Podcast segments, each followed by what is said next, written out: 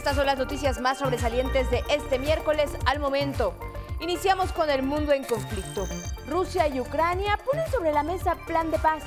A 21 días de la invasión, los negociadores de Rusia y Ucrania avanzaron en un plan de paz de 15 puntos. Un hecho sin duda esperanzador. En un momento le tendremos todos los detalles sobre este conflicto en el que hoy se extendieron los bombardeos a 22 ciudades ucranianas. Sanos y salvos llegan a México 57 paisanos tras huir de Ucrania. Abrazos, flores, lágrimas, pero también sonrisas se hicieron presentes al arribar el segundo vuelo de la Fuerza Aérea Mexicana la medianoche de este martes a la base aérea militar del aeropuerto capitalino.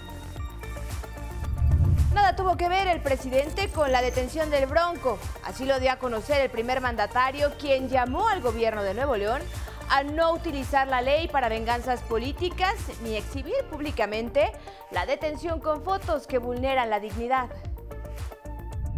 Hoy en México, asesinatos de periodistas no son crímenes de Estado. Así lo dijo enfático el presidente López Obrador esta mañana y aseguró que no hay impunidad en su gobierno. Sacude a Japón sismo de 7.3 grados. Según la cadena CNN, se reporta hasta el momento un muerto y 88 heridos. Y en los deportes, Rayados de Monterrey recupera terreno.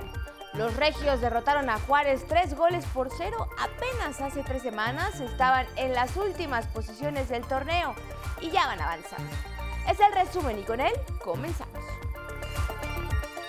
Hola, hola, ¿cómo están? Los saludo con mucho gusto y les doy la bienvenida a este espacio informativo. También a quienes nos sintonizan en el 95.7 de FM, la frecuencia de radio del Instituto Politécnico Nacional. Hoy Ivonne Cárcova en la interpretación en lengua de señas mexicana y ya sabe que nos puede seguir en Spotify, Twitter, Instagram y en nuestra página de 11 Noticias. Aquí tiene las cuentas para que nos mande sus opiniones y comentarios. Hashtag 11 Noticias, ayúdenos a seguirnos y mándenos sus opiniones y comentarios. Comenzamos.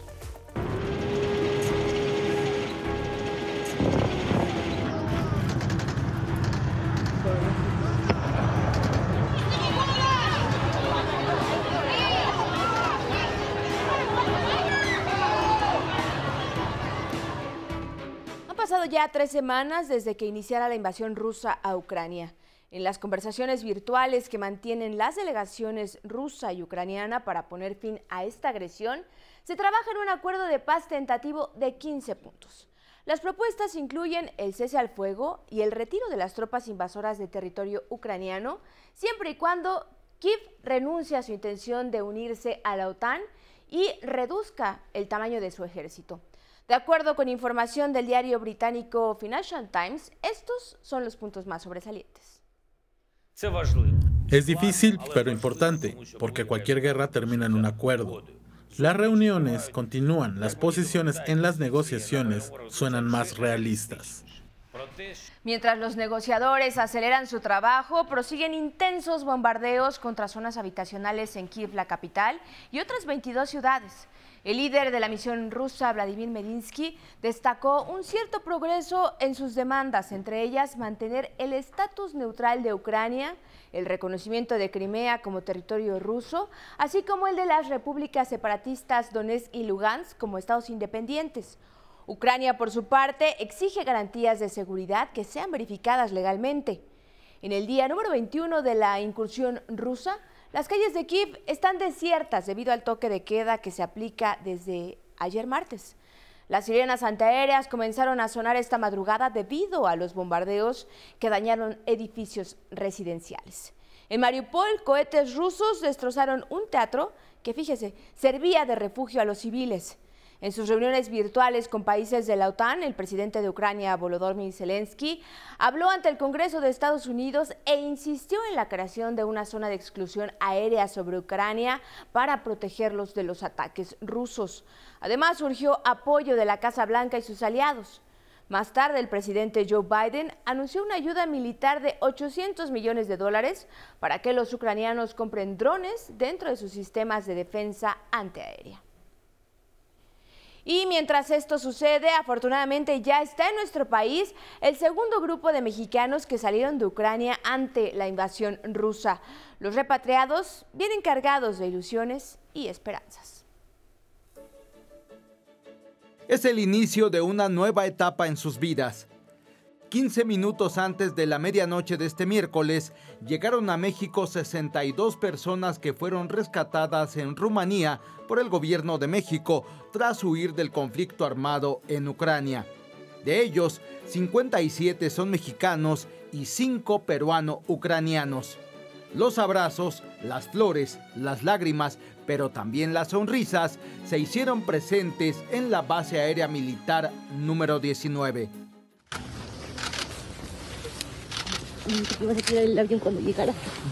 Ismael llegó con su esposa, su suegra y su sobrina.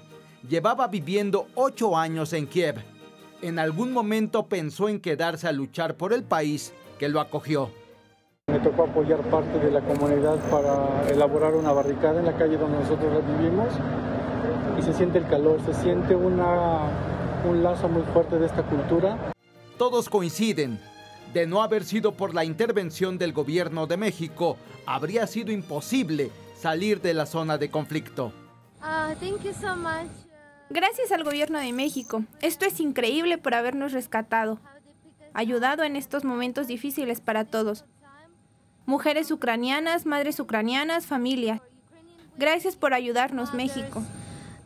Rubén viajó a Ucrania hace cuatro años Allí montó una academia de bailes latinoamericanos y el destino parecía sonreírle.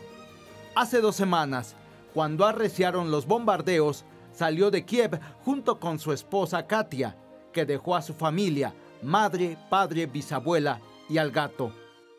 Difícil, pasamos en, viajando en carro ocho días, en bombardeos, en controles de militares, eh, durmiendo en en albergues, en el piso, en silla, donde sea, pero, pero bueno, salimos, salimos salvos y ahora contentos de estar acá.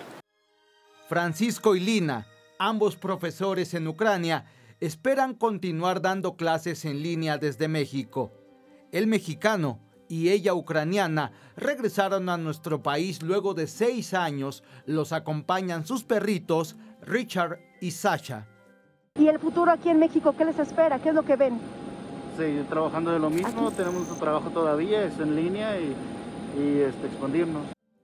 Afuera de la base militar 19, otros mexicanos también esperaban a sus familiares como Omar, quien llevaba un girasol para su esposa, la flor símbolo de Ucrania. Lo que siento ahorita es un respiro inmenso de alivio, porque fueron estos últimos 12 días de pesadilla. En esta ocasión, cinco mascotas también fueron rescatadas, tres perritos y dos gatitos.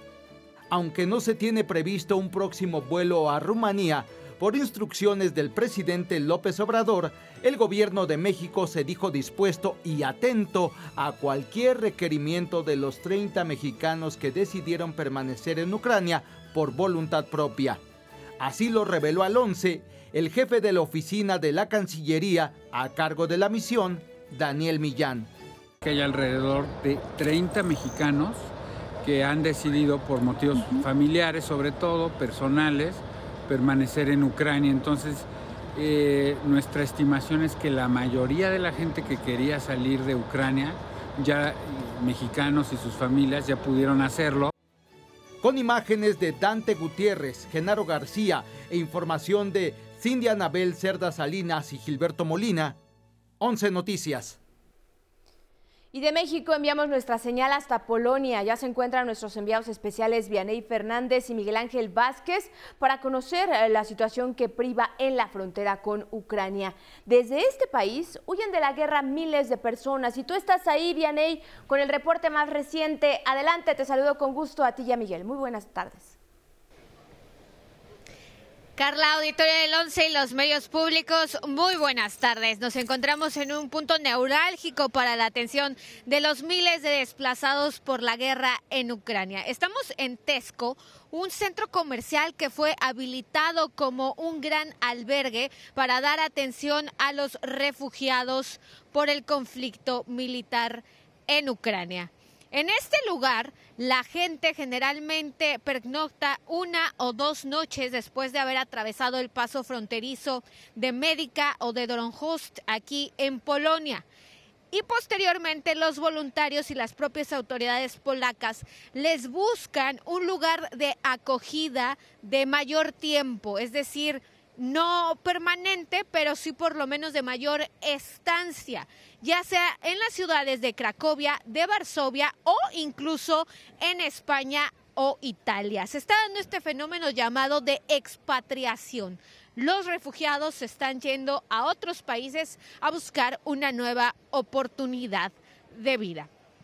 El día de hoy se dio a conocer precisamente que ya son 1.980.000 los desplazados por este conflicto bélico que han ingresado a territorio polaco. De los 3 millones de desplazados que ha generado esta incursión militar de Rusia en Ucrania, más de la mitad ya se encuentra en territorio polaco. De ahí la importancia de desahogar ya los puntos fronterizos y los albergues que están cercanos a la frontera para dar vida a quienes todavía vienen en tránsito. En medio de este drama y de la tragedia que ha generado la guerra, queremos mostrarles esta historia. Es un músico que a su manera ayuda a los desplazados, con mucho amor y con mucha música. En medio del horror de la guerra, la música es un remanso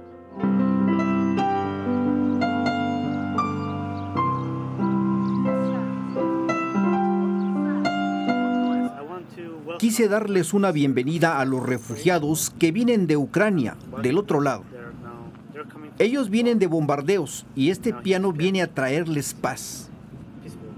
David empujó su piano hasta Médica, el paso fronterizo entre Ucrania y Polonia, para minorar el drama por el que atraviesan los miles de desplazados que huyen de la guerra a un costado de las carpas que se han instalado para atender a los casi 1.8 millones de refugiados que han llegado a una de las fronteras polacas, David se define antes que músico como trotamundos. No toca, dice, en salas de conciertos. Prefiere que su música sea bálsamo más que entretenimiento. Una semana antes de que la guerra comenzara, estuvo en Leópolis, ciudad ubicada al oeste de Ucrania, atacada esta semana por las tropas rusas.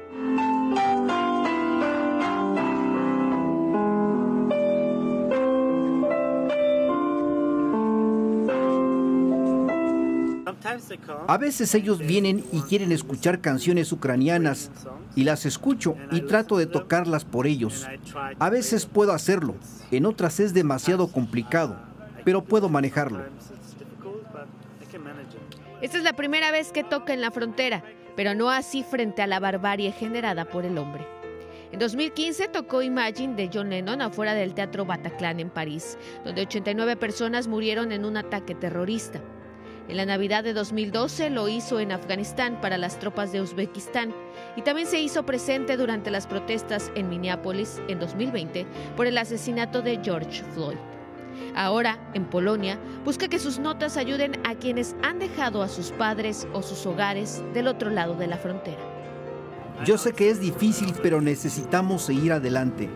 Necesitamos sobrevivir. Y es que para David esta guerra, como para los millones de refugiados, como los demás conflictos o ataques que ha presenciado, simplemente no tiene sentido. Pienso que esto tiene que parar, porque no va a ningún lado. Nadie va a ganar con esto. En realidad dice lo único que necesitamos es música y amor. All you need is love, love.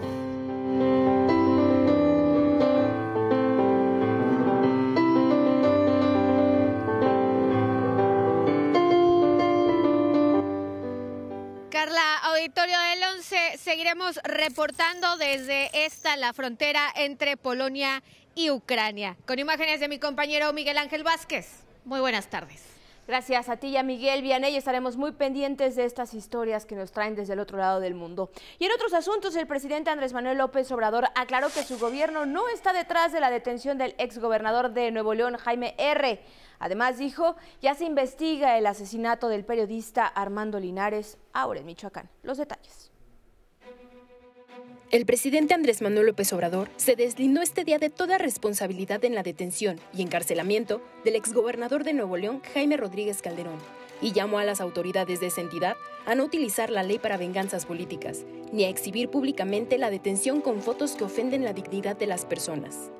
Lo que siempre recomiendo es que no se debe de utilizar la ley para venganzas políticas, no se pueden fabricar delitos y al mismo tiempo no debe de haber impunidad. Durante su conferencia mañanera, el presidente abordó diversos asuntos de la agenda nacional que le fueron planteados por los reporteros y reporteras, y como parte de ello, lamentó el asesinato del periodista Armando Linares en Michoacán, pero sostuvo que a diferencia del pasado, en su gobierno no se asesinan a periodistas. Lamento muchísimo lo del asesinato del periodista de Zitácuaro de ayer. Ya estamos eh, haciendo la investigación, no son crímenes de Estado. Nunca jamás nosotros vamos a mandar a matar a nadie. López Obrador detalló que el periodista asesinado no aceptó el sistema de protección a periodistas como dos de sus compañeros del mismo portal de noticias, a los que sí se les brindó el apoyo. Agregó, esta información no busca justificar nada, aunque es necesario transparentar todo. En otro tema, el primer mandatario cuestionó la actitud totalmente antidemocrática de los consejeros del INE, que quieren una democracia a modo al no promover la consulta de revocación de mandato. Y que definan ¿Dónde van a estar las casillas? Porque las están escondiendo. Que se dé a conocer a dónde es que van a estar las casillas y que haya boletas suficientes. Nada de que ya se agotaron las boletas. Y finalmente, sobre las acusaciones al fiscal Gertz Manero, reiteró que todas las quejas deben hacerse ante la Suprema Corte de Justicia de la Nación, pues él no tiene ninguna facultad legal para intervenir. 11 Noticias, Denis Mendoza. De la necesidad de una reforma migratoria en Estados Unidos va la crónica de mi compañero Don Miguel Reyes Razo. Es inadmisible que se discrimine y hasta se maltrate a los migrantes mexicanos que trabajan en Estados Unidos y sufren ofensivas y dolorosas agresiones. Soy, estableció el presidente Andrés Manuel López Obrador, soy el primero en alzar la voz en defensa de paisanos que son excelentes trabajadores y tantos que mucho contribuyen a la grandeza de esa nación. Unos 38 millones de ciudadanos estadounidenses de ascendencia mexicana están ahí millones más aguardan la aprobación de una reforma migratoria que aliente al presidente Joe Biden. Desde aquí y en nuestras conversaciones, alentamos su discusión en el Congreso norteamericano. Seguiré con extrema atención esa discusión y votación. Se probará qué congresistas apoyan a los migrantes mexicanos y desde luego se verá quienes no los apoyan. Vigilaremos su conducta. Los mexicanos de allá sabrán quiénes son sus aliados y descubrirán a quienes los discriminan. Esta conferencia mañanera es muy vista en Estados Unidos. Los compatriotas saben que no los dejo solos. Yo no abandono a ningún mexicano. Este jueves informaré de investigaciones de reporteros asesinados. Este gobierno no ejecuta a ningún periodista y no favorecerá la impunidad de los responsables. Les confío. Me voy a rayar con la venta de mi libro. Libres de impuestos me quedarán 3 millones de pesos. A ver qué destino les doy. en 11 Noticias, eh, Miguel Reyes Razo informó. En más información nacional, exigen esclarecimiento de asesinatos de periodistas. Periodistas convocados por el colectivo Ni Uno Más Michoacán marcharon por las calles de Morelia para exigir castigo a responsables de los asesinatos de Armando Linares y Roberto Toledo, reporteros de Monitor Michoacán. Los comunicadores tomaron la tribuna del Congreso del Estado en demanda de justicia y seguridad.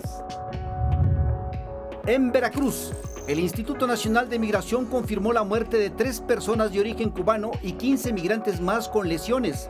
Fue el saldo de un accidente automovilístico en la autopista Cosamaloapan, isla del municipio Carlos Acarrillo. En Nuevo León, el incendio forestal en el municipio de Santiago ha consumido 65 hectáreas de la zona boscosa Las Adjuntas. El siniestro ya se tiene controlado en 40% con el apoyo de 350 brigadistas de Sedena, Guardia Nacional, CONAFOR, Protección Civil y cuatro helicópteros. El volcán Popocatépetl amaneció cubierto de nieve debido a las condiciones climáticas. Además tuvo 27 exhalaciones, el Centro Nacional de Prevención de Desastres pidió no acercarse a Don Goyo. Para hoy se pronostican lluvias en la Sierra de Puebla, Quintana Roo, zona montañosa central de Veracruz y Yucatán. Chubascos en Campeche, Chiapas, Ciudad de México, Estado de México, Guerrero, Hidalgo, Morelos, Oaxaca, Tabasco y Tlaxcala. 11 Noticias, Arnold Gutiérrez. Y ya que hablamos de la naturaleza, del otro lado del mundo, en la nación del sol naciente, un sismo de magnitud 7.3 estremeció buena parte del archipiélago de Japón. La cadena de noticias CNN reporta al menos un muerto y 88 heridos. Las autoridades activaron la alerta de tsunami de manera preventiva. El temblor tuvo su epicentro justo frente a las costas de Fukushima y Miyagi, al noroeste del país, misma zona en la que hace 11 años ocurrió un terremoto de magnitud 9.1 y un tsunami con un oleaje de 10 metros de altura. Hoy las autoridades japonesas informaron que no detectaron daños en la central nuclear de Fukushima y solo hubo cortes temporales en el servicio de electricidad.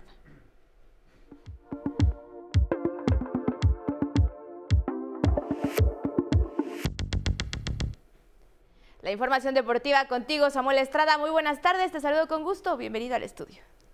Carla, buenas tardes, buenas tardes a todos. Empezamos en la Liga MX, hubo actividad anoche, el juego pendiente de la jornada 5 entre Monterrey y Juárez. Y Rodolfo Pizarro, Joel Campbell y Alonso, Alfonso Alvarado pusieron la cuota de tres goles a cero con la que los Rayados escalaron a la sexta posición de la tabla general. Hay que recordar que hace tres semanas los regios estaban en las últimas posiciones y por cierto, hablando de la Liga MX, Miquel Arriola, presidente de esta, hizo una declaración que da esperanza al fútbol nacional. Dijo que es el principio del fin de las barras. ¿Será que México tendrá un cambio sustancial en la manera de ver el fútbol en un estadio? Vamos a estar pendientes. Crucemos el Atlántico porque continúan los octavos de final de la UEFA Champions League 2022. En estos momentos se juegan los últimos cotejos de la ronda entre la Juventus de Turín y el Villarreal español que en partido de ida finalizaron 1 a 1. El otro encuentro es el que protagonizan el Lille de Francia y el Chelsea de Inglaterra. En la ida los Blue tomaron la ventaja de dos goles a cero y este viernes se realizará el sorteo que defina los cuartos de final rumbo a la gran final en París, Francia, el próximo 28 de mayo.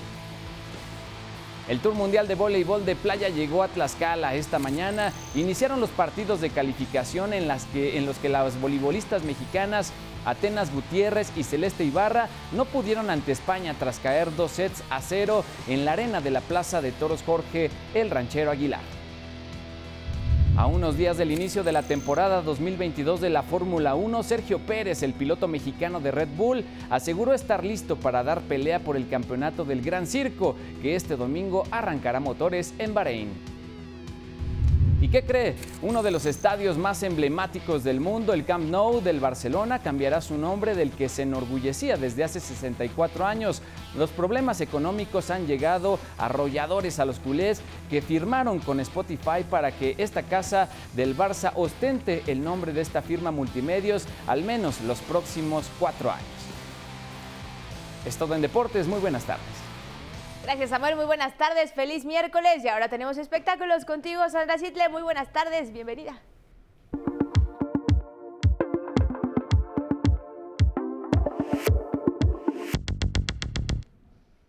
Gracias, Carla. Muy buenas tardes. Pues el COVID hizo que José Luis Perales pospusiera su última gira, pero por fin llegó a la Ciudad de México con sus baladas para una despedida. A punto de cumplir 50 años de trayectoria, José Luis Perales dice adiós a los escenarios. Lo hace con la gira Baladas para una despedida. A sus 76 recorre 70 escenarios, uno de ellos el Auditorio Nacional de la Ciudad de México.